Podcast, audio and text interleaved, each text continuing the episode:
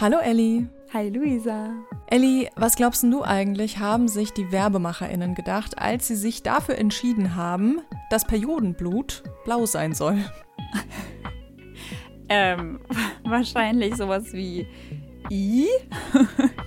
Periodenblut, eklig. Äh, lasst mal was nehmen, was möglichst anders und äh, am besten auch noch sauber aussieht. Mhm. Also ich habe mir gedacht, die haben bestimmt alle sich in diesen Marketingabteilungen gedacht, dass Frauen adelig sind und dass einfach halt dann blaues Blut sein muss. Ich kann es mir nicht anders erklären. Wow. ja, so war's. Unser Thema heute: Du blutest. Hallo zu einer neuen Folge X und Y, dem Podcast über Medien und Feminismus. Luisa und ich, Ellie, sprechen in diesem Podcast einmal im Monat über feministische Themen und wie diese Themen in den Medien produziert oder auch reproduziert werden und was das Ganze dann wiederum mit uns als Gesellschaft macht. In der letzten Folge, da ging es ja bei uns um das Bild der Hexen und was das heutzutage auch mit Feminismus zu tun hat. Und heute in der Folge wollen wir auf das Thema Menstruation und ihre Darstellung in den Medien schauen. Und wir haben festgestellt, dass dieses Thema einfach riesig ist. Deswegen schauen wir uns das aus ganz verschiedenen Richtungen an. Nämlich zum Beispiel, wie das Tabu sich in der Sprache widerspiegelt oder wie Werbung mit der Periode lange umgegangen ist oder wie der Journalismus beispielsweise mit Sportlerinnen umgeht, die das Thema erwähnen oder auch wie es auf Social Media rotes Blut geben kann oder wie Filme und Serien das Thema auch gerne mal totschweigen und wir haben auch wieder ein Off-Topic für euch. Da geht es heute um eine Studie, die aufzeigt, wie der Gender Pay Gap durch verschiedene Maßnahmen im Arbeitsleben kleiner werden könnte. Lass uns doch mal ein bisschen persönlich privat starten. Was sind so deine Erinnerungen an deine erste Periode oder allgemein so dieses Thema in der Pubertät und heute noch, Ellie? Glaube, was ich damit hauptsächlich verbinde, bis in die 20er rein, glaube ich, also meine 20er, ist so ein bisschen so, ein, so eine Verdruckstheit, also wirklich so verdruckst sein in Bezug auf das Thema. Und es war ja logischerweise Thema ab einem bestimmten Alter, ich glaube so ab 13, 14 irgendwann hatte ich das zum ersten Mal und dann so klar einmal im Monat so im Durchschnitt. Und gerade unter uns Mädels war das schon irgendwie ein Thema, aber halt immer hinter vorgehaltener Hand, damit die Jungs das auch nicht mitkriegen, weil das ja schon eher so mit viel Gelächter und so zu tun hatte. Und ich erinnere mich auch dran, dass ich ganz, ganz lange zu Hause auch mit niemandem darüber geredet habe. Also nicht mit meiner Mama und auch schon gar nicht mit meinem Papa. Es war quasi kein Thema. Ja, krass. Und bei dir? Daheim war das schon auch Tabuthema, aber auch weil ich das so wollte. Also ich konnte da irgendwie auch nicht drüber sprechen. Ich glaube, meine Mama hat das schon versucht. aber ja, hat nicht so gut geklappt. Ähm, und in der Schule war das bei mir so eine Sache. Ich war halt auf einer Mädchenschule, das heißt, Jungs waren eigentlich kein Faktor. Man hat da jetzt also nicht so mit vorgehaltener Hand drüber sprechen müssen, weil niemand potenziell da war, der sich drüber lustig macht. Gleichzeitig kam dann aber eher so ein Wettbewerb auf, so wer hat sie schon und wer noch nicht und wer nimmt schon die Pille, da gleich so dran angeschlossen und so. Und das war trotzdem, also irgendwie war so ein Druck da, aber auf eine andere Art und Weise, ähm, als wenn da irgendwie noch Jungs dabei waren. Und ähm, ja, ansonsten habe ich seit fünf Jahren die Hormonspirale drin und ich habe jetzt einfach fünf Jahre nicht geblutet und das Thema ist total weit weg von mir. Also es ist präsent und unpräsent. Sehr ambivalent bei dir. Ja, voll. Und ich will auch noch eine Sprachnachricht einbinden von einer Hörerin von Natalie, die uns auch erzählt hat, wie das so bei ihr damals war. Als ich damals zum ersten Mal meine Tage bekommen hatte, weiß ich noch, hatte meine Mom das bemerkt und die hat dann in meine Schule hat sie dann in so einer Apothekentüte dann mir Slip-Einlagen mitgebracht. Natürlich mega auffällig quasi, weil Apothekentüte. Und die Jungs hatten dann meine Tüte geklaut und dann sich darüber lustig gemacht, so, ih, Slip-Einlagen und so weiter. Also halt null aufgeklärt und null feinfühlig und mega gemein. Und ja, das waren so meine Erfahrungen mit Perioden und den Anfängen davon. Also auch ganz spannend, so dieses, ähm, wie Jungs damit umgehen. Ich weiß auch noch, mein erster Freund, der, ich meine, da waren wir 17, 18 und da war der so, i, zeig mir das ja nicht, bäh, ich will das nicht wissen, wenn du deine Tage hast. So, das ist so krass, auch so dieser Umgang hat Nathalie ja auch gerade angesprochen. Also, hab sehr gefühlt ihre Geschichte. Ja, richtig unangenehm und das alles überrascht ja überhaupt nicht, wenn man sich halt die Stellung in Anführungszeichen der Periode so in der Gesellschaft mal anschaut. Also Periode ist ein Tabu. Das bedeutet, es gibt negative Normen dazu, die so allgemeingültiges kulturelles Wissen sind. Das wird nicht hinterfragt, das wird nicht angezweifelt, sondern das wird eher so mit Scham und Peinlichkeit, wie das ja auch gerade mit den Jungs beschrieben wurde, so aufrechterhalten. Und das ist auch schon ewig so. Beispielsweise im dritten Buch Mose, so aus dem Alten Testament, steht halt schon drin, die Unreinheit der Menstruierenden, so muss außen vor gehalten werden und darf kein Teil der Gesellschaft sein und sowas. Also wirklich uralt. Und das Ganze geht ja dann oft genug nochmal einher mit einem Stigma. Also Tabu ist noch das eine, wo man halt so nicht drüber redet und so. Und dann gibt es noch das Stigma, das heißt, wo so sichtbare Merkmale zu Ausgrenzung führen. Also wenn ich halt meine Tasche mit den Binden dabei habe oder die, das Tampon irgendwie aus der Hosentasche fällt oder ich halt Flecken auf der Hose habe, dann werde ich noch für diese sichtbaren Merkmale geschämt. Und so diese Zusammenwirkung ist ja so krass aufgebauscht in Bezug auf Menstruation. Und was ich da auch so spannend finde, ist so diese Zusammenwirkung, dass halt auf der einen Seite Menstruation ein biologischer Prozess ist, der halt so voll also normal halt irgendwo ist und gleichzeitig ein kulturelles Ereignis, was auch total normal sein sollte, aber halt so umgedreht wurde von uns Menschen in was Abnormales und damit eben auch der biologische Prozess irgendwie abnormalisiert wurde, falls es dieses Wort gibt. Und dann eher so gleichgestellt wird mit irgendwie einem richtigen Abfallprodukt, also sowas wie irgendwie Kakao oder Pipi. So auf dieser Stufe steht das halt, so mit Fäkalien, obwohl das halt eigentlich ja was Gutes ist und auch so ein krasser Gesundheitsindikator für den Körper sein kann und so. Wenn man sich so jemand wie Freud oder sowas durchliest oder noch weiter zurückgeht zu irgendwelchen griechischen, so altgriechischen Philosophen oder so, da war ganz klar vorherrschend so eine Meinung von äh, bluten, lass mal, sei einfach dein Leben lang schwanger, so solange du eigentlich bluten würdest, lieber schwanger sein. Dieses ganze Zusammenwirken, finde ich, ist so eine riesige Blase eigentlich. Krass, ja. Ich habe auch mal gehört jetzt in der Recherche, dass das Menstruationsblut, sagt man ja auch immer, dass es so dann eklig riecht in der Binde und so, aber dass es auch mhm. nur dadurch entsteht, dass quasi in den Binden so viel chemische Stoffe drin sind und quasi so dieses Aufeinandertreffen vom Periodenblut und den chemischen Stoffen in den Binden, die ähm, ergeben halt eben so diesen ekligen Geruch. Also das ist halt ja auch hausgemacht so und quasi die Binden, die uns sagen, dass alles sauber und geruchsfrei ist, sind eigentlich die, die das dann auch auslösen, dass man denkt, das ist eklig. Das ist so paradox.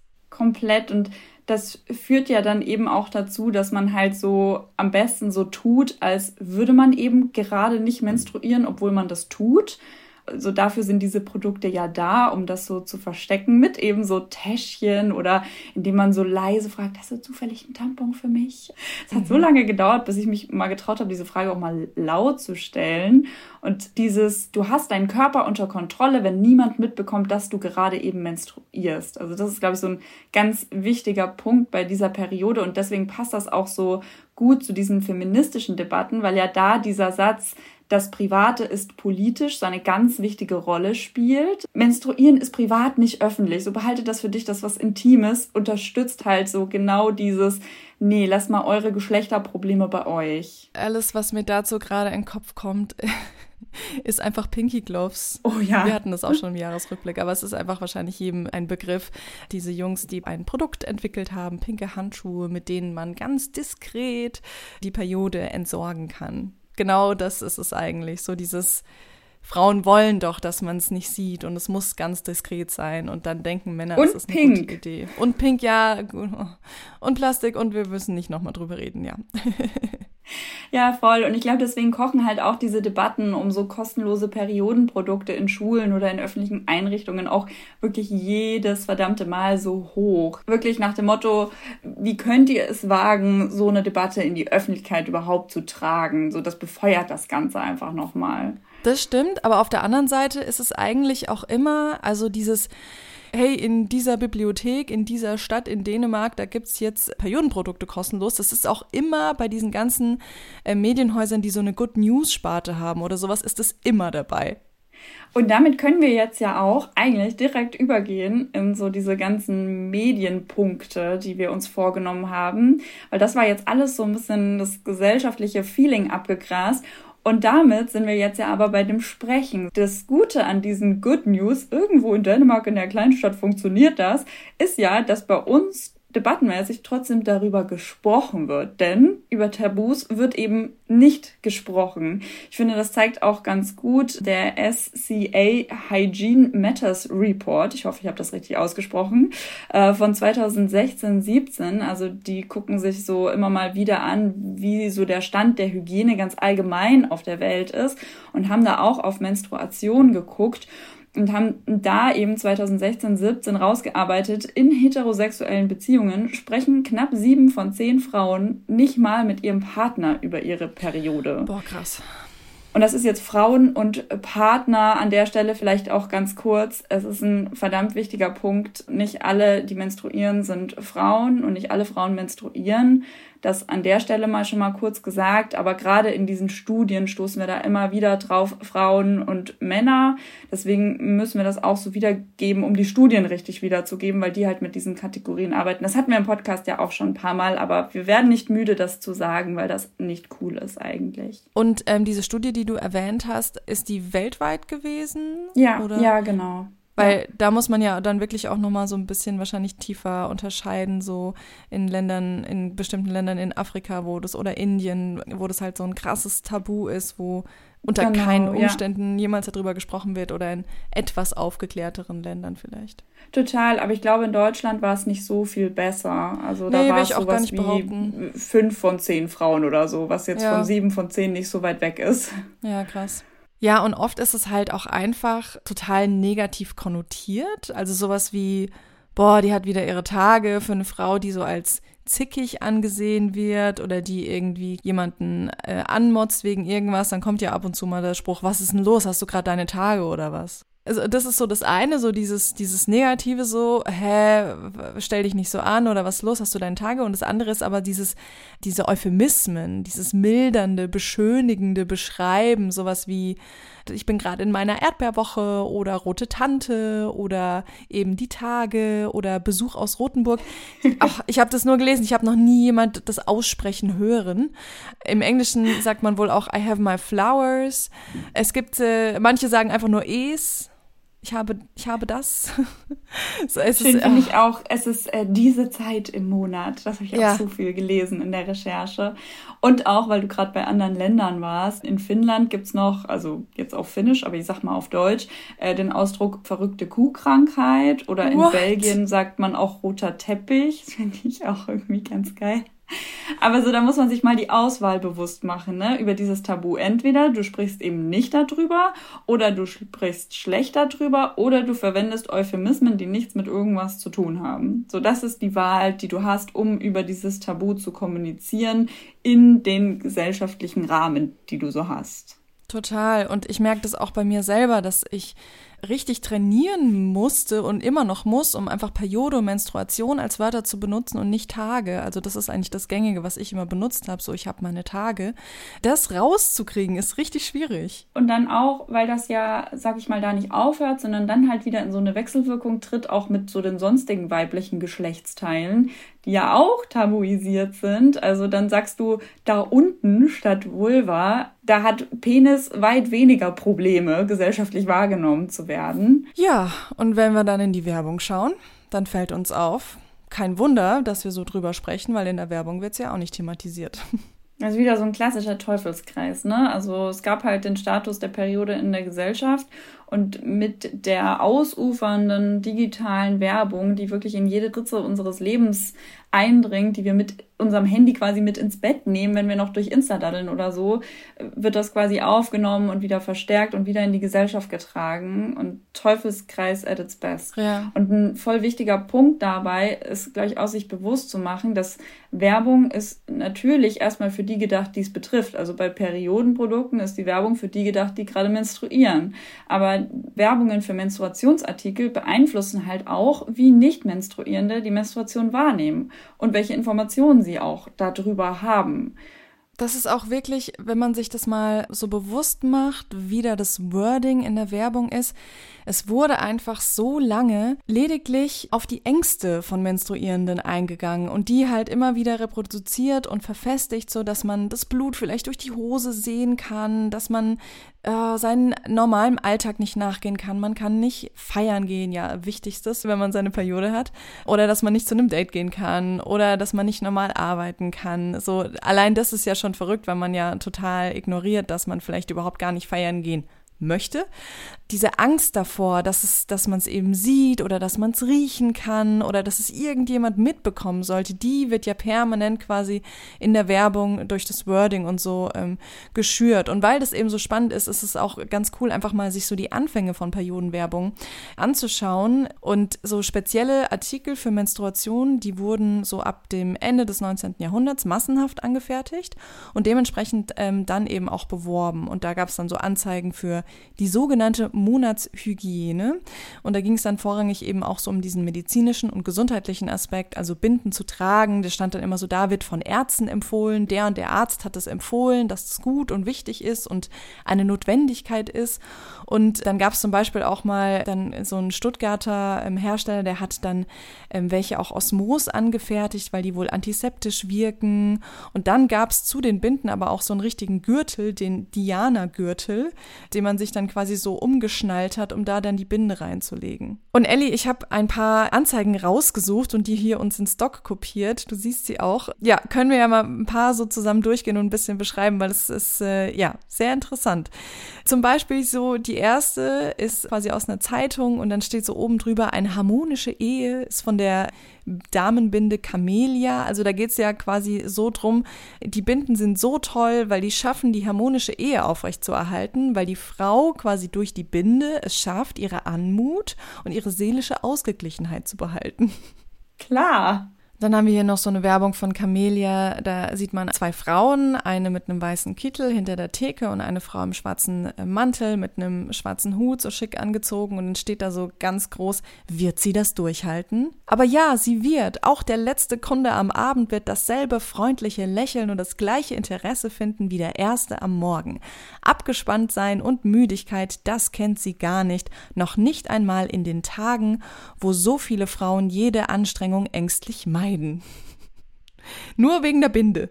Oh, da kommt so richtig diese gesellschaftliche Pressure einfach durch. Dieses wirklich nach außen einfach dieses Bild wahren, das einfach nichts ist. Das steht da ja schwarz auf weiß drinne sogar. Heute wird das ein bisschen verheimlichender erzählt immerhin, aber das ist ja wirklich also krass. Ja, ja, und dann so ein paar internationalere ähm, Werbungen. Da ist zum Beispiel eine Frau in so einem weißen Kleid und so auf ab Bauchhöhe sieht man quasi so einen Strauß roter Rosen vor ihr. da ganz, ganz äh, tolles Bild für, für die Periode. Und noch eine möchte ich nicht vorenthalten. Da sieht man quasi so zwei Frauen, eine von hinten und eine von vorne, die so so ein äh, überzeugendes Gesicht macht und unten drunter steht, of course, unmarried girls can use pursets. Pursets sind quasi Tampons und das fand ich so crazy, dass wohl Mädels, Frauen, die nicht verheiratet sind, anscheinend wohl gedacht haben, dass sie keine Tampons tragen dürfen, also keine Menstruationsartikel tragen dürfen, die man Einführt. Einführt, genau, einführt ist das Wort. Also wir packen euch die ganzen in die Show Notes. Da gab es mal so einen Kanal, der hat da so ein paar Absurde zusammengestellt. Könnt ihr euch mal durchklicken, wenn ihr das möchtet. Ja, und wenn man sich dann die Bewegtbildwerbung von äh, den letzten Jahrzehnten anschaut, dann merkt man, ach geil, so viel hat sich gar nicht getan. Dieses klassische Bild zum Beispiel, was ich vorhin schon erwähnt hatte, man geht feiern und die Slip-Einlage sitzt seltsam und dann äh, muss man irgendwie damit umgehen. Da wird quasi gar nicht drüber nachgedacht, wie es einem eigentlich geht, sondern nur, dass die Slip-Einlage komisch sitzt. So, das allein ist ja schon mega absurd. Und dann gibt es eine relativ bekannte Werbung von OB, die wird immer wieder zitiert, die ist von 1993. Und da sagt eine Journalistin, Bettina Schmitz, ganz am Anfang, die Geschichte der Menstruation ist eine Geschichte voller Missverständnisse. Das ist ein Anlehnen an einen Aufklärungsfilm von Walt Disney, auf den kommen wir später noch zu sprechen. Aber man denkt so, hey cool, okay, und ihr klärt diese Missverständnisse jetzt auf. Und dann fängt sie aber auch mal an mit dieser Leier, damit die Regel sauber und diskret abläuft. Und man denkt so, oh Mann ey, jetzt habt ihr schon so gut angefangen, aber eigentlich schlagt ihr wieder in die gleiche Kerbe rein. Passt ja aber auch zu OB. Ich war auf deren Website auch. Und OB steht ja für ohne Binde. Allein das schon. Brainfuck, wow. Ähm, wissen, glaube ich, auch viele nicht. Und ähm, auf der Website heißt es halt zur Geschichte, dass die Gründer und Gründerinnen diese Abkürzung wählten, Zitat, um den Namen ihres Produkts diskret, modern und elegant zu gestalten.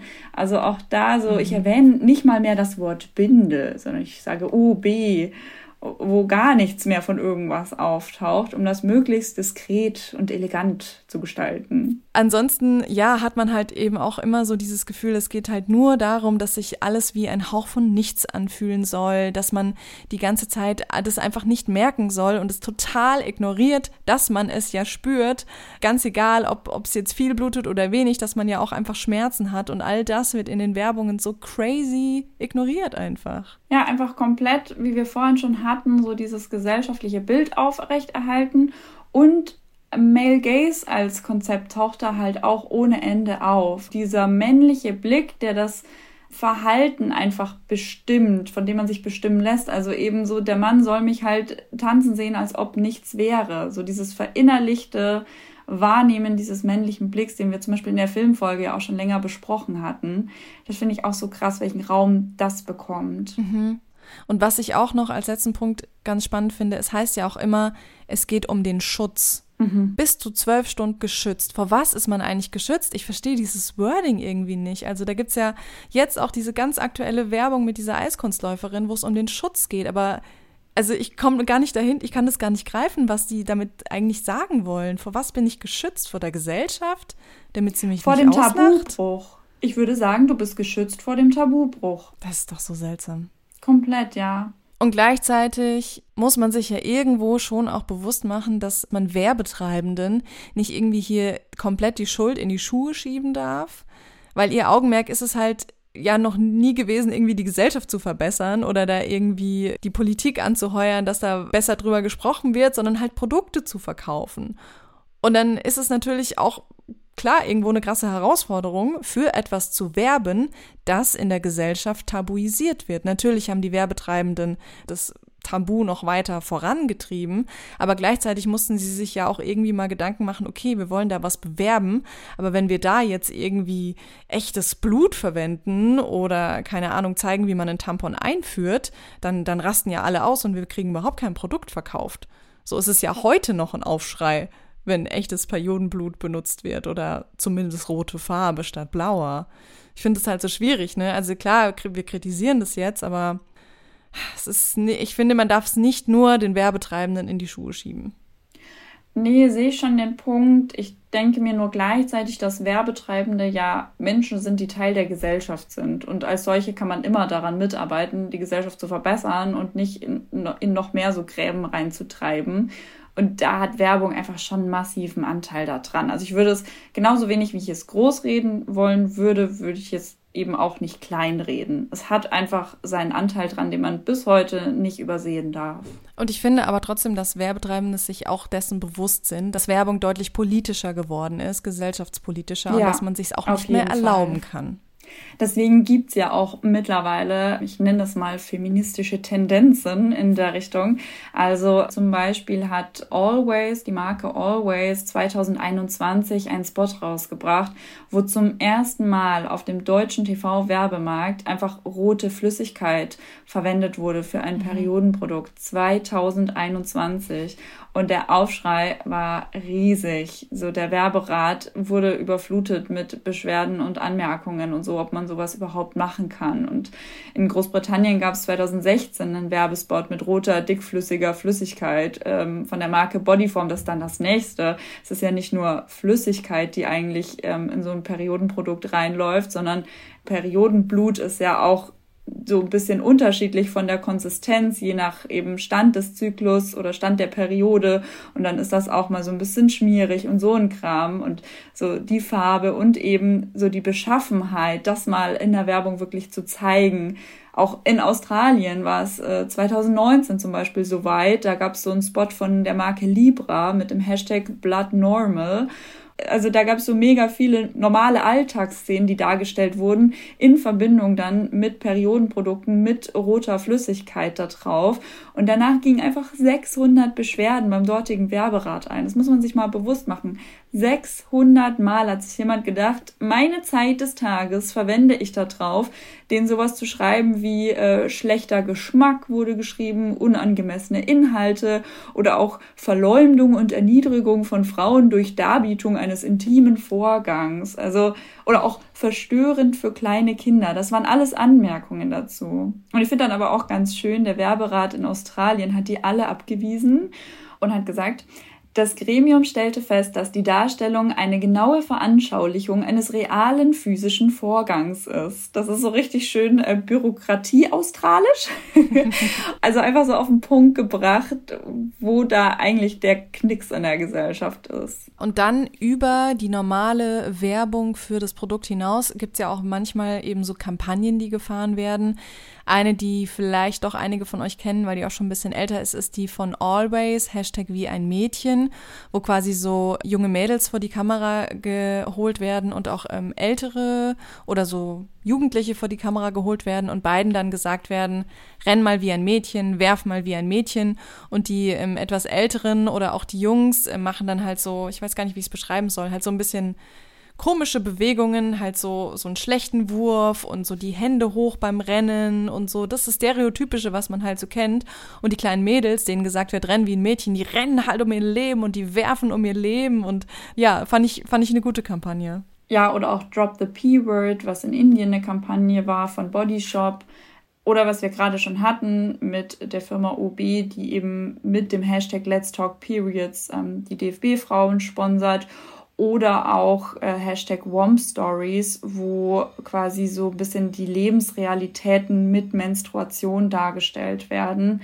Also alles so Kampagnen, die über dieses, also klar bewerben die am Ende auch ein Produkt, aber die gehen dann noch so einen Schritt weiter und beschreiben eben diese gesellschaftliche Verantwortung auch, die die Werbetreibenden schon zu einem bestimmten Anteil erkannt haben. Ja, total. Also dieser, den du gerade mit diesen Bomb Stories erwähnt hast, der hat mich richtig bekommen. Also verlinken wir euch natürlich auch, schaut euch den gerne mal an. Das ist so ein Clip, da war ich wirklich die ganzen, weiß nicht, fünf, sechs Minuten einfach nur davor geklebt. Fand ich einfach richtig gut. Wo ich so dachte, so, das kann auch dazu führen, dass Menschen, die sich vielleicht damit noch nicht beschäftigt ähm, haben, einen Zugang zu dem Thema bekommen. Habe ich, also fühle ich total. Du hattest mir das ja geschickt und ich habe das auch angeschaut und ich hatte auch so Tränchen in den Augen, weil ich das so gefühlt habe. Und ganz spannend, ich habe das dann meinem Partner geschickt gehabt und gezeigt. Er hat gesagt, hier, da kannst du mal was lernen. Mehr habe ich gar nicht gesagt. Ah, krass. Und er hat mich nach dem Video gefragt, und was kann ich da jetzt lernen? Und dann habe ich ihm quasi gesagt, das drückt einfach alles aus, was für mich Periode ist und was ich vielleicht an Glück und Angst damit verbinde. Und so, da ist einfach alles drin und ich fühle das so sehr, wie realistisch das da dargestellt wird und so. Und ne, er konnte das von sich aus nicht fühlen, oh Mann, weil keine das Verbindung halt dazu da war. Das fand ich total interessant. Das ist jetzt ein Einzelfall, das muss ja gar nicht so allgemein so sein. Und vielleicht habe ich ihn einfach äh, überfahren, damit schau dir das mal an und lern mal was. Ich hätte ja auch sagen können, so ist Periode, guck dir das mal an, was denkst du? Das wäre so ein bisschen anderes Setting gewesen, aber ich fand das so ganz interessant, dass er halt nicht direkt eine Connection dazu hatte. Ja, okay, aber trotzdem ja ganz cool, dass ihr nochmal drüber geredet habt. Vielleicht fehlt dann einfach halt dieser Schritt noch so, dass man einfach nochmal zusammen dann sowas auch durchgeht und Menschen, die halt, deren Lebensrealität das nicht ist, da quasi so abholt. Finde ich auch okay. Aber wir wollten ja nicht nur über die Werbung in dieser Folge sprechen, sondern auch über andere Bereiche, zum Beispiel den Journalismus und auch die darin oder damit genutzten Bilddatenbanken. Und was wir uns rausgegriffen haben, war vor allem den Sportjournalismus, Sportjournalismus-Momente mal rauszuholen, in denen die Periode zum Thema gemacht wurde. Da haben wir zum Beispiel die Olympischen Spiele von 2016. Da hat die chinesische Schwimmerin Fu Yuanhui gesagt, ich habe vergangene Nacht meine Periode bekommen und ich bin gerade sehr müde und hat sich so bei ihrem Team entschuldigt, dass sie halt eben es nicht geschafft hat, die Leistung zu bringen und so. Und das sagt sie halt im, im chinesischen Fernsehen ähm, und spricht dieses Wort halt aus. Da gab es auf jeden Fall viel Berichterstattung drüber und das ist von 2016, das muss man auch mal sehen. Das ist jetzt schon sieben Jahre her internationale Berichterstattung. Ne? Ja. Also das hatte in China ein wahnsinniges Echo, aber auch ähm, bei uns und in den USA und so wurde darüber gesprochen. Und es gibt aber auch ähm, jetzt ganz neueste Momente, sage ich mal. Also 2022 beispielsweise hat Lydia Ko, eine neuseeländische Golferin, quasi gesagt, nachdem sie nach ihren Rückenproblemen gefragt wurde, es ist diese Zeit im Monat und hat damit auch den Interviewer so ein bisschen sprachlos gemacht. Er hat dann so gesagt, okay, danke und hat ihr das Mikro nochmal hingehalten. Und sie dann auch so, ja, ich weiß, das macht dich jetzt gerade sprachlos, Cherry, aber so, die Girls wissen, worüber ich spreche. Also ganz ein schöner Moment. Total schön, ja, ja, voll. Und den habt ihr sicherlich alle mitbekommen äh, aus diesem Jahr, als Michaela Schifrin, die amerikanische Skirennläuferin, in einem ORF-Interview auf Englisch gesagt hat, I'm kind of in an unfortunate time of my monthly cycle und übersetzt auf dem Sender äh, wurde das, ich komme nicht einmal mehr zum Radfahren, was ich jeden Monat mache. Ähm, wurde sich viel drüber lustig gemacht verständlicherweise. Mm, sie hat dann später auf ihrem Instagram-Kanal dann auch noch ein Video veröffentlicht, in dem sie halt Fahrrad fährt und dazu schreibt, So nice to get my monthly cycle just in case anyone else is confused. It's my period. We're talking about my period. War ganz witzig. Ähm, ich fand es dann fast schon ein bisschen zu krass, diesen Moderator so zu schämen, weil man halt dann auch wie jetzt gerade mit deinem Freund, ne, der aber durch dich ja auch schon voll viel so mitbekommt, man es darf einfach nicht unterschätzen darf, wie sehr das nicht in den Köpfen von nicht menstruierenden Menschen ist, dass man seine Periode haben kann, so. Ja, wollte ich auch gerade noch hinzufügen, dass das dann wieder so ein bisschen online auch übers Ziel hinausgeschossen wurde, wie diese Einzelperson so geschämt wurde für etwas, was einfach ein gesellschaftliches Problem ist. Und ich fand da auch noch ganz schön, um vielleicht auch noch mal kurz aufzumachen, wie sehr der Sport halt auch wieder in die Gesellschaft reinwirken kann. Also es gab dann wiederum noch eine Antwort der Justizministerin von Österreich, die halt auch wieder ein Video gemacht hatte, wo sie auf so einem Fahrradtrainer sitzt und halt auch so sagt, hey, wir alle haben diesen Monthly Cycle. Danke, dass du, äh, Michaela Schifrin, drüber sprichst. Und das halt nochmal zum Thema macht, worüber es dann nochmal Berichterstattung gibt. Also so wie gut das dann manchmal auch funktionieren kann, wenn man das öffentlich macht, dass das dann auch diese Seite eben reproduziert wird. Das fand ich da ganz schön. Und darüber hinaus, jetzt, ne, das sind so Einzelmomente, die im Sport stattfinden und dann wird darüber berichtet. Aber darüber hinaus gibt es ja auch Recherchen in den Sport hinein. Also beispielsweise hat der SWR in Deutschland eine Umfrage gemacht mit über 700 Sportlerinnen. Das war 2021. Und sie betiteln das selbst als erste Umfrage in Deutschland, die Sportlerinnen zu Themen wie Familienplanung, Periode, Training, Sexismus befragt hat. Muss man sich auch mal vorstellen. Ne? 2021 zum mhm. ersten Mal so eine groß angelegte Studie oder Umfrage dazu. Und ein Ergebnis ähm, dieser Umfrage war eben, dass den Sportlerinnen im Trainingsplan die Periode einfach viel zu oft, viel zu kurz kommt. Also sie ähm, fühlen sich zum Beispiel nicht wohl damit, mit ihrem Trainer, ihrer Trainerin darüber zu reden. Die Trainingspläne sind eben nicht darauf angepasst, was ja auch so bescheuert ist, ne? Dass du halt, also klar, du kannst dir nicht die Wettbewerbe da hinlegen, wo es gerade für deinen Zyklus passt, aber du kannst das Training ja total darauf anpassen, wie es deinem Körper Körper gerade geht. Also so dieses Unwissen oder diese Ignoranz kommt da auch ganz gut raus. Spannend, ja. Gleichzeitig habe ich aber auch das Gefühl, so, dass es immer mehr Artikel dazu gibt, so zum Thema, wie vereine ich äh, mein Training mit der Periode, mit meinem äh, Zyklus und so und quasi nicht nur im Profisport, sondern eben auch quasi für Normalos, so wie kann ich das auch machen. Da gab es auch mal von Nike tatsächlich eine Kampagne noch dazu. Also es hat auch schon so wieder ein bisschen in die Werbung übergeschlagen. Ich glaube, das kommt gerade so und trotzdem ist es krass, dass es bis jetzt einfach noch so ignoriert wurde voll und vielleicht als kleinen Zwischenschub, weil wir wollten eigentlich noch über Politikberichterstattung reden, aber ich denke gerade irgendwie auch an Boulevardjournalismus, auch wenn ich das, mhm. also Journalismus in Anführungszeichen, ne? es gibt ja solchen und solchen, aber so allgemein dieser ähm, Boulevardjournalismus benennt das ja auch seit Jahren, habe ich das Gefühl, schon immer mehr. Also, dass irgendwelche Schauspielerinnen vom Set erzählen oder so. Jennifer Lawrence hat zum Beispiel mal erzählt, dass ihr Golden Globe Kleid nur Plan B ist, weil ihr der Plan A halt zu eng war dafür, dass sie gerade ihre Periode hat und sie ist quasi ich glaube, übersetzt sagt sie sowas wie, ich habe es nicht eingesehen, halt meine Gebärmutter zu quetschen oder so. Auch da wieder, das wird dann auch auf unterschiedlichste Art in diesen Boulevardmedien aufgenommen, von eben Bewunderung, dass sie das so ausspricht, bis aber auch hin zu, ah, das ist jetzt too much information. Aber trotzdem alles in allem taucht das im Boulevardjournalismus gefühlt ein bisschen unaufgeregter und auch schon länger auf, was ich auch ganz schön finde. Alles in allem. Und dann ähm, direkt weiter zur Politikberichterstattung, die wir noch richtig spannend finden, weil es da auch so viele kleine Themen gibt. Ich glaube, da könnte man auch eine eigene Folge machen dazu. Mhm. Aber nur mal hier für den ersten Aufschlag grob runtergebrochen.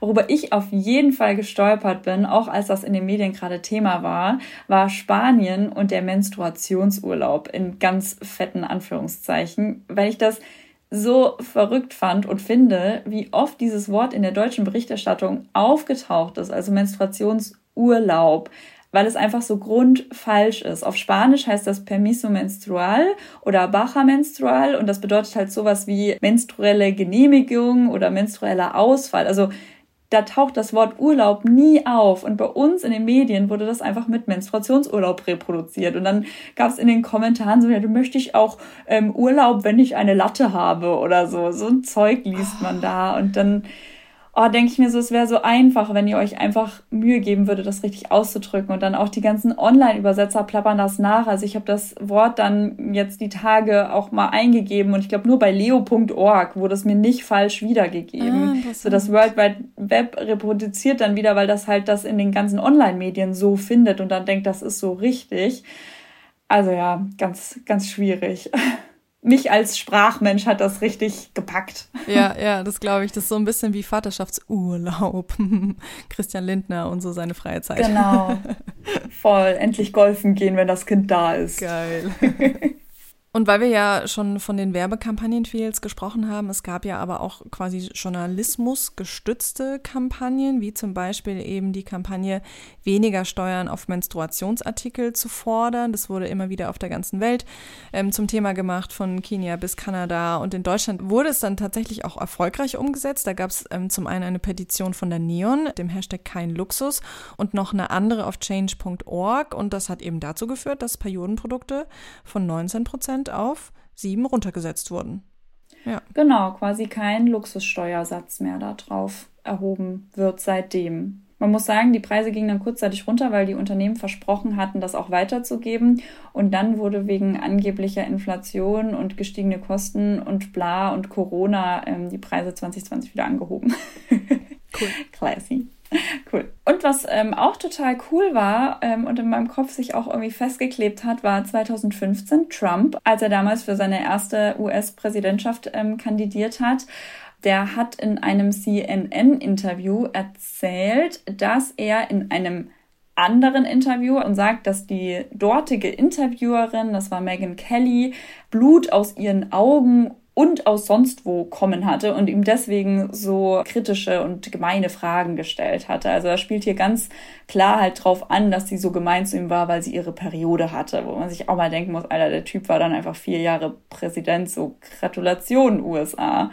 Muss man sich auch mal geben Alter, irgendwie. Das habe ich komplett verdrängt. Ja, aber stimmt. Das hatte auch einen richtigen Aufschrei, ne? aber es hat nicht verhindert, dass er Präsident geworden ist. Ich überschreibe diese ekelhafte Erinnerung mit einer neuen von 2018 aus Großbritannien. Da hat nämlich die junge Politikerin Danielle Rowley in einer Rede zum Thema Kosten von Menstruationsartikeln ihre eigene Periode angesprochen. Und zwar nämlich so, dass sie zu spät gekommen ist und äh, dann da total außer Atem steht und darüber sprechen möchte und eben sagt so, ich möchte jetzt darüber sprechen und ich hoffe, Sie verzeihen mir, dass ich zu spät gekommen bin, aber ich habe gerade meine Periode und ähm, hat es quasi so ein bisschen dran eingeläutet und hat aber eben das Wort ausgesprochen und dann hat sie danach auch nochmal auf ähm, Social Media ein Video dazu gepostet und hat das auch nochmal ihre Rede gerepostet. Und das ist dann in den Medien auch immer wieder aufgegriffen worden. Und was ich da ganz schön fand, war quasi, so man hat eben gesagt, so diese Politikerin, die kam da zu spät und hat eben erzählt, ja, dass sie gerade ihre Periode hat und hat dann aber so diese ganzen Fakten zum Thema Periodenarmut, wie teuer das eigentlich in Großbritannien ist, wie viele Menschen sich das nicht leisten können, nochmal in diesen Artikeln aufgegriffen. Und das fand ich ganz schön, dass es dann quasi so informativ auch nochmal umgewandelt wurde voll und ich hatte eigentlich irgendwie gedacht, dass wir mehr Politikerinnen finden, die mit dem Thema auch privat mehr an die Öffentlichkeit gehen, so wie das halt, wie wir das im Sport ja gerade in den letzten Jahren schon mega viel gefunden haben. Das waren ja vorhin echt nur Beispiele dafür, was in den letzten Jahren da alles durch die Medien gegeistert ist. Aber ich muss sagen, wir haben wirklich sonst nichts so Nennenswertes gefunden. Also wenn ihr da irgendwas noch im Kopf habt, was irgendwie in den Medien war, dann schickt uns das gerne, sagt uns da gerne Bescheid, weil man muss ja auf der einen Seite sagen, dass jetzt kein Mensch dazu gezwungen werden sollte, über seine Periode zu reden, weil ja, es ist natürlich was Intimes und man möchte das manchmal auch nicht mit der Öffentlichkeit teilen. Ich denke mir aber gleichzeitig, Politiker und Politikerinnen reden über ganz andere Sachen teilweise. Und dann finde ich das interessant, dass das sonst eigentlich bisher in Reden kaum auftaucht. Also wenn, dann wird über andere geredet. Also es gab im Deutschen Bundestag mal eine Rede, da spricht die Sprecherin quasi die Geschichte einer 13-Jährigen an. Da geht es, glaube ich, auch um Periodenarmut, dass die nicht in die Schule kann und so, weil sie keine Produkte hat. Also schon eine wahre Geschichte nacherzählt, aber halt ohne irgendeinen privaten Aspekt. Und ich frage mich dann manchmal schon, wenn man sowas mehr noch eben dieses Private ins Politische, ins Öffentliche heben würde, das nicht noch mehr Impact hätte und man es deswegen einfach mal machen müsste. Aber wie gesagt, ohne Zwang halt. Und das dann, ich verstehe schon, dass das einfach schwierig ist und für manche auch eine Grenze. Verstehe ich auch gar nicht. Also ich finde da auch, da muss jede Frau, jede menstruierende Person selber so damit okay sein und sich damit wohlfühlen, darüber auch öffentlich zu sprechen, weil, wie man es ja eben mitbekommt, das auch halt auch schnell in, in Hass oder in ähm, Belustigung und sowas umschlagen kann. Merkt man auch daran, wie zum Beispiel auch bei uns das hochgekocht ist, als der erste Bindenhersteller rotes Blut gezeigt hat. Rotes Blut. Das ist nämlich echt lustig. Da hat die Schweriner Volkszeitung getitelt: Zuschauer von Werbung angeekelt, Doppelpunkt, Bindenhersteller zeigt rotes Blut. Welche Farbe hat denn Blut sonst? Vor allem stimmt ja auch nicht mal, es ist so rote Flüssigkeit. Richtig, es war nicht mal echtes Blut. Und was ich da halt auch interessant fand, und dann möchte ich nämlich auch überleiten zum Thema Bilddatenbanken, die Bebilderung. Also das war halt so eine Periodentasse und da waren so rote Glitzersternchen drüber. Also die die sprechen quasi über eine Werbung, wo rote Flüssigkeit gezeigt werden soll und tun selber aber nur die Glitzersternchen wieder zeigen. So im Sinne von, also wir finden das jetzt auch nicht so geil, das jetzt hier so öffentlich zu zeigen. Deswegen machen wir da mal lieber ein bisschen Periodentasse mit Glitzersternchen drüber. Und das ist aber halt schon auch ein bisschen ein Teufelskreis, weil die Bilddatenbanken halt oft auch gar nicht so viel hergeben oder das zumindest in den vergangenen Jahren wirklich kaum getan haben und man halt einfach im Journalismusalltag daran gebunden ist. Es gibt bestimmte äh, Verträge, die man mit Bildagenturen und sowas hat und bei denen lädt man dann was runter oder eben nicht. Es gibt auch noch so ein paar, wo man quasi kostenlos was runterladen kann, aber man ist halt in dem schnellen Alltag dran gebunden, da einfach ein Bild zu nehmen. Und das sind ja auch immer die gleichen, ne? Also die ja. ganzen großen journalistischen Medienhäuser, also das ist Imago Images, Picture Alliance, DPA, Getty, äh, Pexels, Unsplash, also Genau. Das sind schon immer ähnliche Bilddatenbanken, so die großen halt, die da ja. verwendet werden.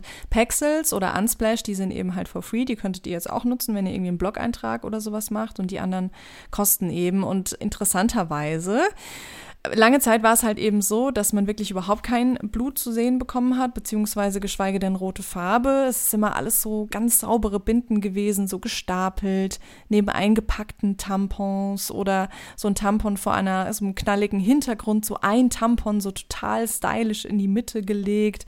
Oder man hat eben so, so Stockfotos mit einer Frau mit einer Wärmflasche oder so ein Bauch, wo so ein trauriges Smiley drauf gemalt ist. Richtig schrecklich. Und dann auf der anderen Seite gibt es eben diese Synonyme wie rote Blumen, die man sich so vor, den Unterleib hält oder Rosenblätter auf Binden verteilt oder dann eben der Kaktus als Zeichen für Schmerzen.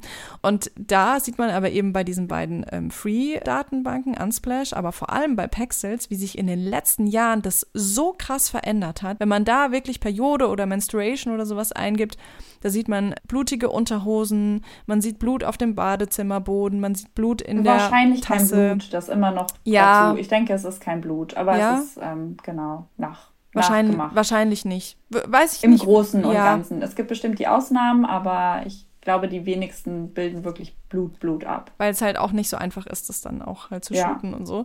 Das stimmt, ja.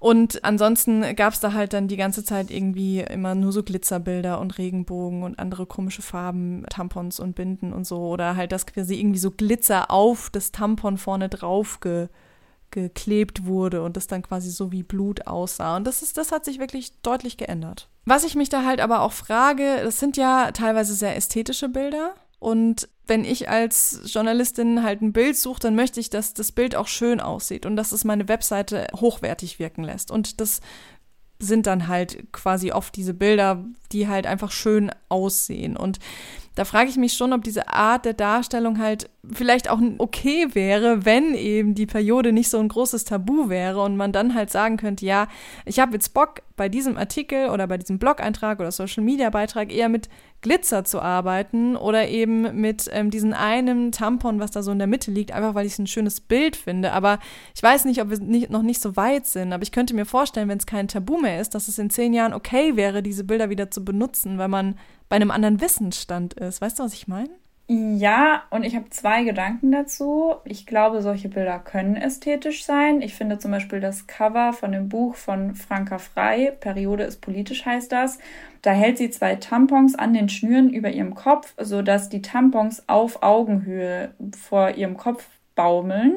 Ich finde, das ist ein wahnsinnig ästhetisches Bild, das sehr, sehr viel verdeutlicht und sagt. Und die sind auch rot eingefärbt. Also sowas kann ja ästhetisch aussehen, ohne dass es glitzer und unrealistisch sein muss.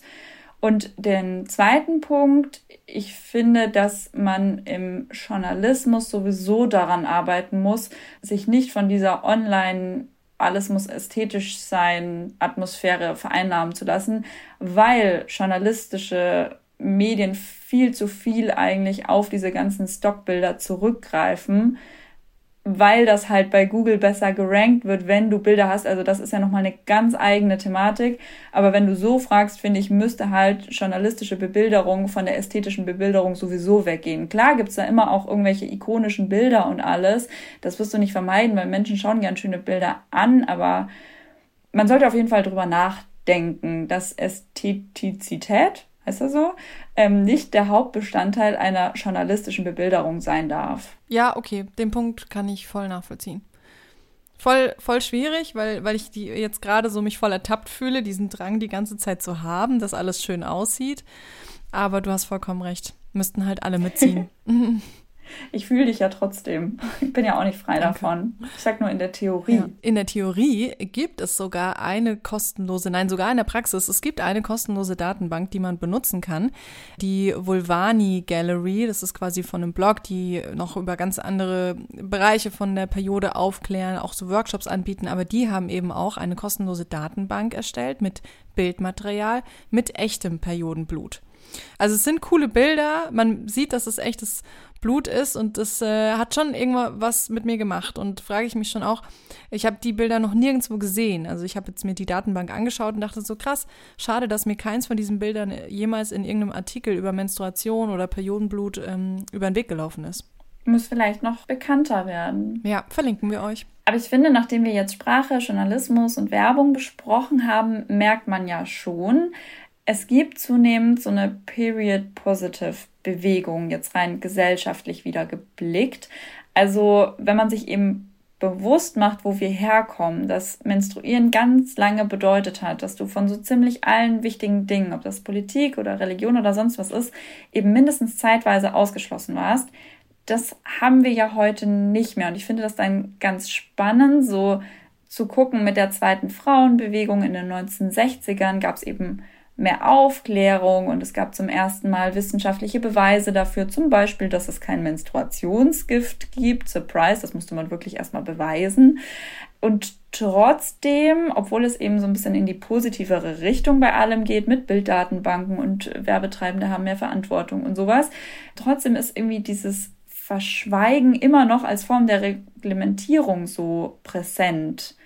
Also dieses Kommunizieren ist nach wie vor dadurch irgendwie nicht aufgebrochen, habe ich das Gefühl, oder? Mhm. Also man muss sich mal vorstellen, dass schon 1978, da hat eine feministische Aktivistin, Gloria Steinem, ein Essay geschrieben, If Men Could Menstruate.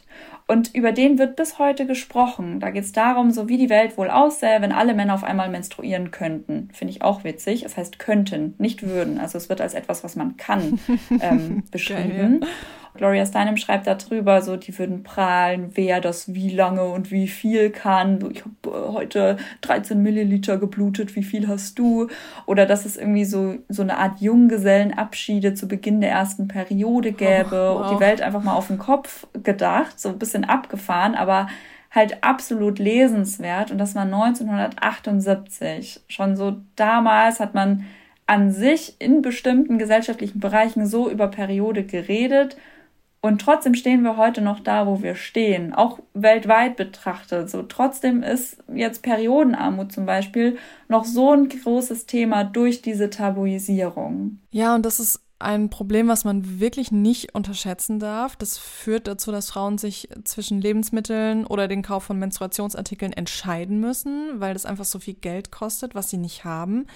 Mädchen können deswegen nicht in die Schule gehen, weil keine hygienischen Bedingungen in der Schule herrschen, auf den Toiletten, weil es keine Periodenprodukte dort gibt, weil sie zu krasse Schmerzen haben. Und oft führt es dann eben halt dazu, dass so ganz unhygienische Lappen benutzt werden, die vielleicht nicht richtig gereinigt sind, die dann Entzündungen zur Folge haben, auch an den Fortpflanzungsorganen. Und diese Folgen davon sind einfach lebensverändert. Das kann Depressionen auslösen, das kann ein ganzes Leben in eine andere Richtung lenken, einfach nur weil Periodenprodukte so teuer sind und sich so viele Menschen nicht leisten können. Und ich finde, man guckt da auch oft auf jetzt Länder wie zum Beispiel Ghana, wo es in manchen Gebieten Frauen noch verboten ist, während ihrer Periode Essen zuzubereiten oder ein Haus zu betreten, in dem sich ein Mann aufhält. Mhm.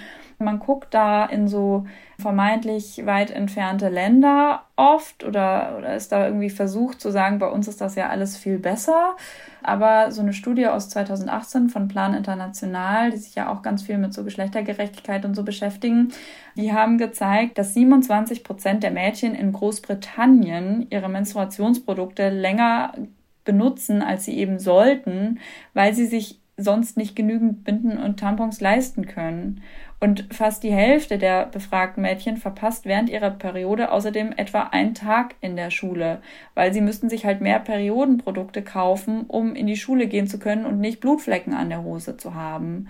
In Großbritannien 27 Prozent der befragten Mädchen. Das ist nicht weit weg, dieses Thema. Und so also in Deutschland habe ich jetzt keine so aktuelle Studie gesehen, aber das wird ähnlich sein. Das ist einfach viel zu viel immer. Ja, genau. Das ist genau das Jahr, wo quasi auch diese Rede von dieser britischen Politikerin dann lief, ja. Genau. Und nach diesem so nochmal kurz gesellschaftlich sich bewusst machen, wo wir mit diesem Thema insgesamt stehen, müssen wir aber unbedingt noch über Social Media reden, weil auch Social Media einen ganz großen Impact darauf hat, äh, wie dieses Tabu gehandhabt wird. Beispielsweise gibt es auf Social Media endlos viel Aufklärung. Also es gibt auch wieder Hashtags, an denen man sich entlanghangeln kann, sowas wie End Period Shame oder Period Proud, ähm, wo auch viel rote Flüssigkeit gezeigt wird und wo sich so Menstruierende für das Thema einfach aus ihrer Lebensrealität heraus stark machen, um eben gerade so einem Thema wie Periodenarmut entgegenzuwirken.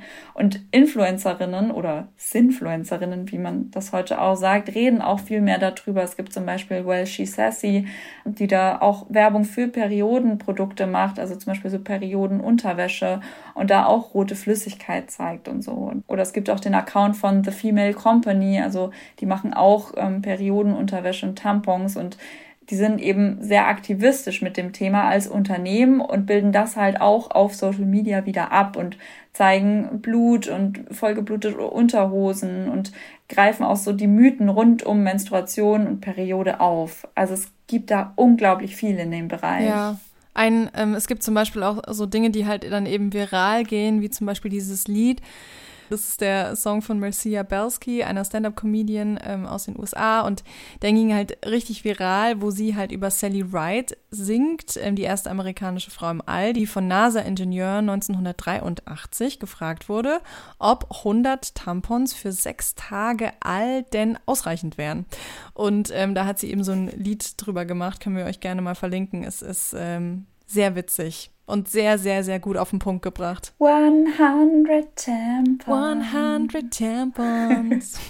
also das so als Positivbeispiele, was sich da auf Social Media alles tut. Aber natürlich wäre beispielsweise Instagram nicht Instagram, weil das nicht auch irgendwie sexistische Algorithmen verfolgen würde. Es wurden nämlich auch schon Bilder von Frauen mit Menstruationsblut gelöscht, einfach weil das angeblich gegen Guidelines äh, verstößt. Wenn man dann fragt, gegen welche Guidelines, dann haben sie keine Antwort drauf. Ein prominenter Fall ist zum Beispiel die Künstlerin Rupi Kaur, die hat in einem Fotoprojekt, was sie auch auf Instagram gepostet hat, eben eine Frau gezeigt, so ganz in Jogginghose, liegend zeitlich auf so einem Sofa. Und man sieht halt hinten, wo quasi der Po in die Beine übergeht, einen Blutfleck und ganz normal, klein, da, real einfach.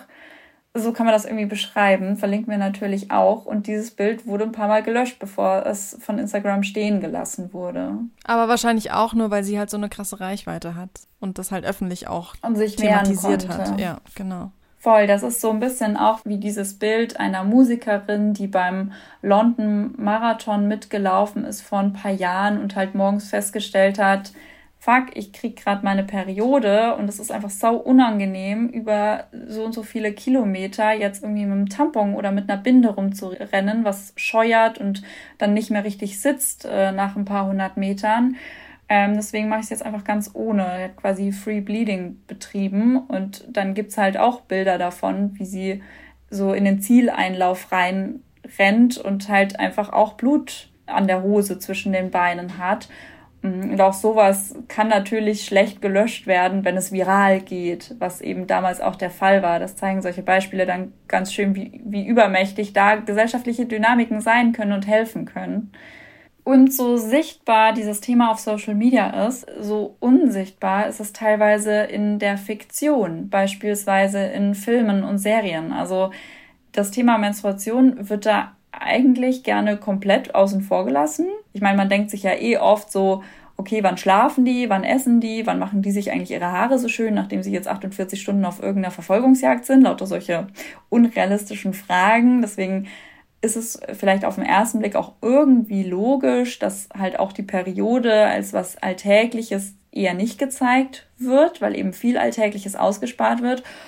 Trotzdem könnte es ja aber öfter zum Thema gemacht werden, ohne dass es das Thema ist. So, es ist ja schon auch mal Thema, dass Leute auf dem Klo sitzen. Das gibt es ja, auch wenn es weniger ist, aber es gibt es. Und bei Menstruation ist es halt echt so, dass es, wenn dann Thema ist, wenn es ausbleibt oder wenn irgend so ein absurdes Verhalten von Frauen damit erklärt werden kann oder wenn es auch um die Verfügbarkeit von Frauen geht. Ja, gerade so in historischen Serien, ne? Da kennt man ja diese Szenen, wenn dann eben so der Blutfleck auf dem weißen Laken ist, dann weiß man, okay, diese Prinzessin ähm, hat ihre Periode bekommen und kann jetzt ähm, endlich den Nachfolger zeugen, ähm, schwanger werden. Und dann ist es ja oft so, dass irgendwie so die Dienstmägde das dann irgendwie weitererzählen oder die Prinzessinnen oder angehenden Königinnen oder welche auch immer Figuren da dann äh, totalen Schreck bekommen und so denken so, scheiße, jetzt habe ich keine Ausrede mehr oder jetzt bin ich dem, dem ausgeliefert und so. Das ist eigentlich so das Einzige, wo ich mich erinnern kann, dass das so richtig zum Thema gemacht wird. Ist zum Beispiel bei Game of Thrones so. Da wird es einmal erwähnt bei Sansa Stark, die ähm, ja mit diesem brutalen, freaky King Joffrey vermählt wird und wahnsinnige Angst davor hat, ihre Periode zu bekommen, weil das dann eben bedeuten würde, dass sie ähm, von diesem Freak schwanger werden könnte und das halt dann so voll für sie so richtig, richtig schlimm ist. Ja, schwanger werden und geschwängert. Ja. Also vergewaltigt am Ende. ja. ja. Mit Game of Thrones wollten wir uns natürlich nicht zufrieden geben und haben einfach mal geschaut, gibt es eigentlich auch noch positive Beispiele und habe tatsächlich eins gefunden und zwar der Umgang mit der ersten Periode bei Schloss Einstein in Folge 954. Die Folge kam vor drei Jahren raus und da gibt es eine Episode, und äh, mehrere Szenen zu dem Thema, wo quasi ein Lehrer mit einem Heliumball so einen Witz macht und äh, Jona, ähm, ein Mädel, muss dann lachen und merkt in dem Moment, wo sie lacht, dass ähm, da plötzlich irgendwas nicht stimmt und merkt, dass sie gerade zum ersten Mal ihre Periode bekommt, geht dann ganz ähm, schnell ins Badezimmer, um dann verzweifelt nicht zu wissen, was sie tun soll und geht dann ins Bio-Klassenzimmer und geht zu diesem Schrank, wo so die ganzen Skelette drin stehen und diese Ausstellungsstücke und da gibt's eben eine Schublade oder so eine Kiste, wo quasi verschiedene Periodenprodukte drin sind, um das halt quasi so als Vorzeigematerial für den Aufklärungsunterricht zu nehmen. Und da holt sie sich dann quasi so eine kleine Packung Tampons und ähm, checkt dann aber nicht, wie es geht und fragt dann halt eine Klassenkameradin. Und die ist aber, weil sie so viele Cousinen und Schwestern hat, völlig aufgeklärt und holt dann so eine fette Tasche mit den unterschiedlichsten Periodenprodukten raus und sagt so, also das sind die Binden, die kannst du da benutzen und das sind die Tampons, die kann man so benutzen und dies und dies und das und erzählt ihr das so alles und aber die reden so voll entspannt drüber und dann sagt sie so so ja ich habe meine Tage ja das erste Mal und dann sagt diese Klassenkameradin so oh cool Glückwunsch nee wobei ähm, ist ja egal ist ja was ganz Normales so es ist irgendwie sehr charmant gelöst. Also es ist wirklich ähm, sehr interessant gemacht, fand ich so. Also so die Art, wie da die ProtagonistInnen drüber sprechen und dann die Erwachsenen auch so drüber sprechen und so fand ich sehr erfrischend. Nicht unbedingt realistisch wahrscheinlich im Großen und Ganzen, aber wie du sagst, cool gelöst trotzdem. Ja, nicht cool realistisch, erzählt. so ein bisschen der Zeit voraus, aber wenn ich mir äh, vorstelle, so als junges Mädchen das zu sehen und zu merken, krass, die reden da über ihre Periode einfach so im Schulflur, cool. Ja. So, also es ist ähm, ein Mache ich jetzt schönes auch. Vordenkbeispiel. So, ja, genau. Ich hatte tatsächlich geguckt, weil ich mir irgendwie so sicher war und dann aber doch wieder nicht mehr. Ich dachte, es gibt im Film Shades of Grey eine Periodenszene. Aber ich habe dann festgestellt, diese Szene gibt es im Buch, aber sie hat es nicht ah. in den Film geschafft. Das fand ich auch super interessant. In Shades of Grey gibt es eine Szene, wo die Hauptprotagonistin ihrem Lover sagt, dass sie jetzt gerade nicht mit ihm schlafen wird, weil sie gerade ihre Tage hat und halt einen Tampon drin hat. Und der Lover sagt dann halt so, ja, beug dich halt übers Waschbecken irgendwie und zieht ja dann so hinterrücks den Tampon raus, damit sie dann eben Sex haben können. Da haben sie eben auch Sex. Und ich meine, die Bücher sind auf ganz vielen Ebenen ganz, ganz schwierig, aber immerhin diese eine Szene ist quasi die Darstellung eines Mannes, der keinerlei Ekel oder Hemmungen hat in Bezug auf Periode, also Periodenprodukt und auch, dass da ja dann Blut mit rauskommt und dass sein Penis ja in einer blutenden Frau drinne ist und okay, ja, stimmt. Ist irgendwie not bad. Und es, aber wie gesagt, diese, diese Szene hat es nicht in den Film geschafft und ähm, ich hatte dann mich da so ein bisschen in die Fanforen reingelesen und die Lager waren gespalten. Also es gab welche, das muss auf jeden Fall rein und die andere Seite war aber, das ist die ekligste Sexszene, die je in einem Buch beschrieben wurde, auf gar keinen Fall. Ich finde das ganz spannend und die Regisseurin hat aber relativ früh dann schon gesagt, nee, das wird nicht, natürlich nicht im Film sein, weil das ist einfach ein anderes Medium da brauchen wir das nicht. Ich meine, der Film war ja eh, sag ich mal, eine weichgespülte Variante des Buches, aber ganz interessant. Witzig, dass sie sagt, da brauchen wir es nicht, anstatt zu sagen, wir brauchen noch Zeit, um das irgendwann mal Menschen zumuten mhm. zu können. ja. Und um vielleicht noch ein Beispiel aus der Disney-Welt zu nennen, weil wir ja auch schon eine eigene Disney-Folge hatten. Ähm, es gibt einen Film, Turning Red auf Englisch, im Deutschen heißt er einfach nur Rot. Da geht es tatsächlich konkret um Menstruation. Da wird das auch konkret angesprochen. Da haben wir auch die, genau die Szene fast, ähm, die Natalie in ihrer Sprachnachricht äh, beschrieben hat, dass die Mutter quasi die Binden der Tochter in die Schule bringt. Und im Endeffekt geht es eben halt um ein junges Mädchen, das in die Pubertät kommt und ähm, Immer wenn sie ihre Emotionen nicht zügeln kann, wird sie zu einem roten Panda. So als Metapher für eben Emotionen und Pubertät und alles, was da so mit einhergeht. Und ähm, die Mutter denkt eben, dass sie ihre Tage hat. Und es ist äh, irgendwie ein verrückter Film, auch so von der Machart eher, so wie die Mädels sprechen. Aber ähm, es ist äh, ja das erste Mal tatsächlich gewesen, dass Menstruation da wirklich angesprochen wird und so krass zum Thema gemacht wird. Da gab es dann natürlich auch wieder diese klassischen Gegenstimmen, dass das äh, Movie completely inappropriate sei und ähm, das sei sehr skandalös und die Stimmen gab es natürlich auch, ist ja klar, aber trotzdem ist es auf jeden Fall auch ein wichtiger Schritt gewesen, dieser Film. Und Aufklärung gibt es auch in äh, Dokus oder Sachbüchern. Es gibt ja zum Beispiel auch relativ alt, wenn wir gerade bei Disney sind, einen Film von 1946. Disney wurde damals von einem Hygieneartikelhersteller damit beauftragt, diesen Film zu machen, damit man den in Schulen zeigen kann als Aufklärungsfilm. Und der wurde da auch jahrelang gezeigt und war wohl einer der ersten Filme, in dem das Wort Vagina ausgesprochen wurde.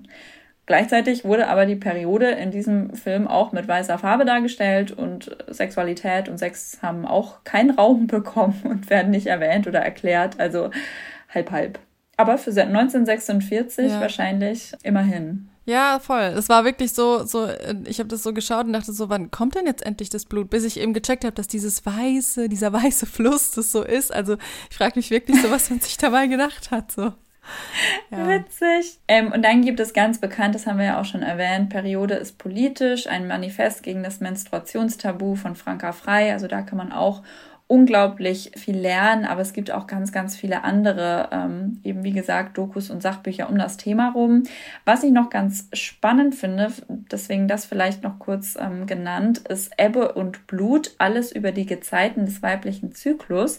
Das ist sozusagen so ein Nachschlagewerk zur Menstruation mit so Texten und Illustrationen von Eva Wünsch und Luisa Stömer, so heißen die Autorinnen. Und das ist wahnsinnig schön gemacht, finde ich. Und ich glaube, man kann auch so gut was draus lernen, was ich so aus der Online-Vorschau ähm, mitnehmen konnte.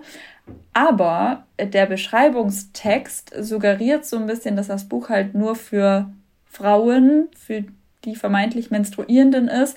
Und ich denke mir so, man könnte das einfach weglassen. Ich sollte das auch meinem Partner schenken können, der ja gesellschaftlich weniger Wissen mitbekommen hat als ich, noch weniger. So und warum schreibe ich das dann so rein, dass so ein Menstruationsbuch nur für Menstruierende ist? Mhm. Das ach, fand ich schade. Da kann man auch noch dran arbeiten, will ich sagen. Ja, was nehmen wir aus der Folge mit, Ellie? Also ich finde das grundsätzlich ja voll spannend, dass man, glaube ich, mittlerweile ähm, dass Eltern nicht mehr zur Aufklärung ihrer Kinder beitragen müssen, weil einfach so viel Material im Netz und überall ist. Dementsprechend haben natürlich aber auch die ErstellerInnen dieses Materials eine hohe Verantwortung, ähm, was das angeht. Und das ist meist deutlich besser als irgendwelche stachsigen Elterngespräche, von denen weder die Eltern noch die Kinder was wissen wollen.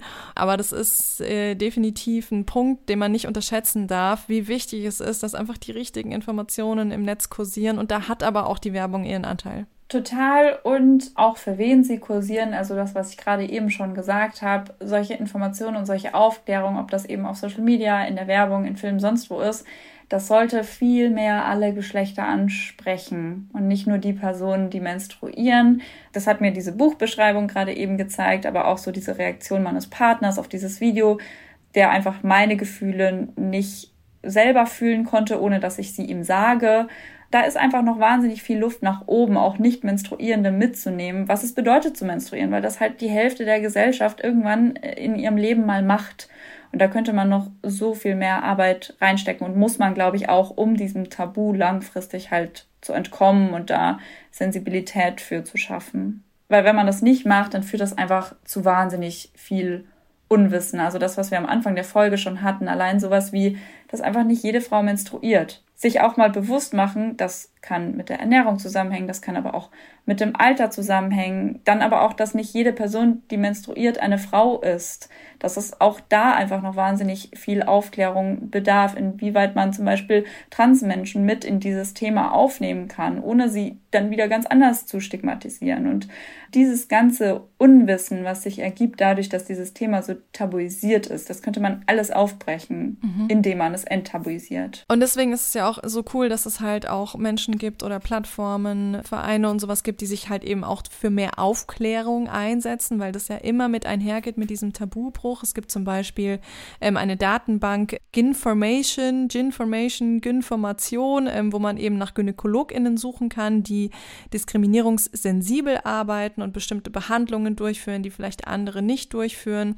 Es gibt Aufklärungsplattformen, zum Beispiel Ready for Red, wo man halt eben die Fragen ähm, stellt, die man sich eben halt so stellt, wenn es um das Thema Menstruation geht, erste Periode und so weiter. Es gibt sogar auch einen internationalen Tag der Menstruationshygiene, der ist am 28. Mai, aber ähm, begleitet wird er auch von Kampagnen das ganze Jahr über, die halt eben sagen, ähm, wir wollen es schaffen, dass bis 2030 kein menstruierende Person auf der Welt durch ihre Menstruation an irgendwas wie Bildung oder ähm, Arbeit oder so gehindert wird. Und dann haben wir ja auch schon gesagt, so ähm, Initiativen wie von Vulvani, die halt eben einfach mit echtem Menstruationsblut Bilder gemacht haben, die for free ins Netz gestellt haben, die man sich auch im publizistischen Kontext dann nutzen kann.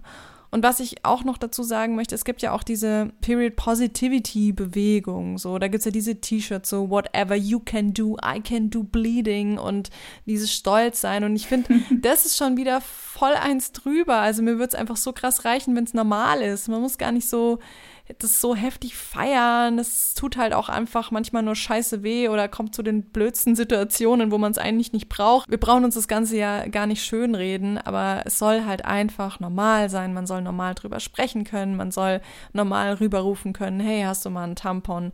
Oder äh, man soll mit seinen Partnern und Partnerinnen da ganz normal drüber sprechen können. Das zeigt die Folge aber, finde ich, ganz schön, dass es, glaube ich, in manchen Bereichen dieses übers Ziel hinaus einfach noch braucht.